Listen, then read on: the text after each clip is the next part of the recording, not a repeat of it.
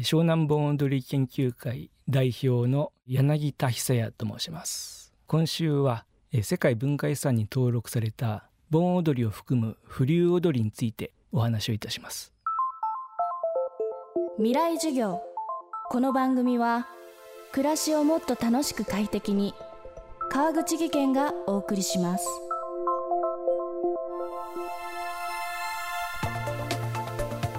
去年11月ユネスコが盆踊りをはじめとした各地に伝わる日本の民族芸能風流踊りを無形文化遺産に登録することを決定しました。登録が決まったのは全国的にも有名な岐阜県の郡上踊りをはじめ24都府県の合わせて41件の伝統芸能。東京で古くから伝わる踊りも3つ含まれています。今週の講師柳田久也さんはそんな日本各地の盆踊りの魅力に引き込まれ自ら全国の会場へ足を運び独自に研究を重ねてきた方。これまでに延べ100カ所を超える盆踊りを訪れています。今週はそんな柳田さんが愛してやまない日本の盆踊りの魅力ユネスコ無形文化遺産登録の意義や課題を伺っていきます。未来授業1時間目。テーマは岐阜県郡上八幡の徹夜踊り。ちょうど今から25年前になるんですけれども岐阜県のかなり山の中に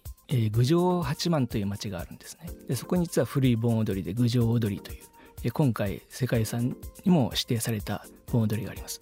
えー、地元の、えー、伝承の歌だけで盆踊りを踊っている。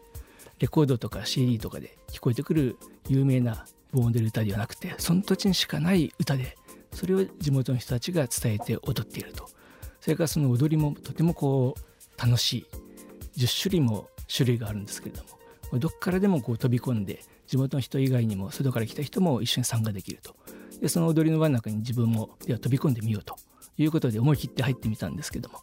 非常に盆踊りっていうのはシンプルな踊りが多いんですね。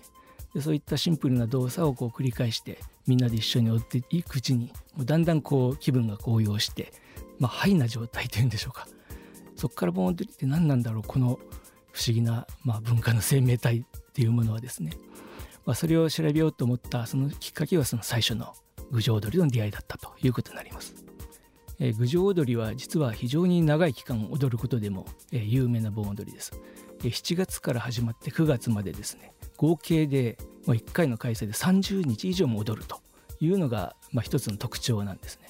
ただその中でも、非常に盛り上がるのが8月の、お盆の中日の前後4日間ですね徹夜踊りというのがあります。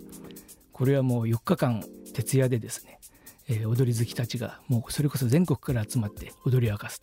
で実は昔は日本の盆踊りっていうのは多くの場所が徹夜踊りだったんですね。だけど今それを残すことが難しくなっていく中である限られた盆踊りの地域だけがその文化を継承できている。で郡上踊りはその中でもおそらく最も有名な、えー、事例じゃないかと思います。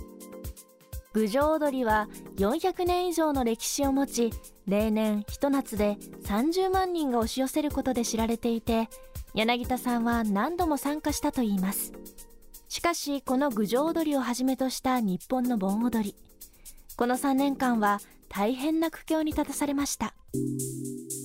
えー、この3年間、えー、日本がコロナウイルスの蔓延という状況に陥って、まあ、盆踊りという、まあ、こういう民族の伝承文化あるいはお祭りといったようなものが非常に大きな影響を受けてしまったわけですね。でこのことは大体盆踊り全体の歴史が500年ぐらいなんですけどもえー、何か所か非常に歴史的にも盆踊り開催厳しい時期も日本にはあったんですが2年連続でですねほぼ壊滅というような状態というのは盆踊りの歴史上初めてのことだったかと思います。地元で本当に毎年踊らなければ、まあ、そういった芸能の伝承というのが難しいわけですね。まあ稽古をして思い出してやっと上演できるというのが、えー、民族芸能ですからそれすらも禁止されてしまったということかと思います。ただそういう中で、えー、昨年2022年の11月の末にこの盆踊りを含む風流踊りが、えー、ユネスコの世界無形文化遺産に、えー、登録されたという非常にめでたい、えー、ニュースがありましてまずはあの地元のそれぞれの保存会の皆さんとかやっぱり世界からこれが人類の遺産なんだよと、まあ、認められる、まあ、そういう意味で、まあ、非常に大きな心の、まあ、支えというか喜びになったということが一つですね。それともう一つ今までなかなかこの芸能のことを地元でもよく知らなかったりということもあったと思うんですがやはりこのニュースになって世界の文化遺産と認められてそんなすごいものが自分たちの地域にあるならじゃあみんなでこれ支えていこうよと。一般の人たちもまあボランティアもできるし企業も支援してもいいかもしれない。そういう機運が盛り上がるということもあるかと思います。それともう一つ、えー、期待されているものに、まあ、経済的なインパクトというものもあるかと思います。まあ、世界中の皆さんがこれ実際に見てみたいとか、えー、訪れてみたいという需要が発生して、まあ、それによって地域経済の活性化に少しでも、えー、寄与できればこれは指定の意義があったということも言えるんじゃないかと思います。未来授業今週の講師は盆踊りの総合情報サイト盆踊りの世界主催湘南盆踊り研究会代表の柳田久也さん今日のテーマは郡上八幡の徹夜踊りでした。明日も柳田さんの授業をお送りします。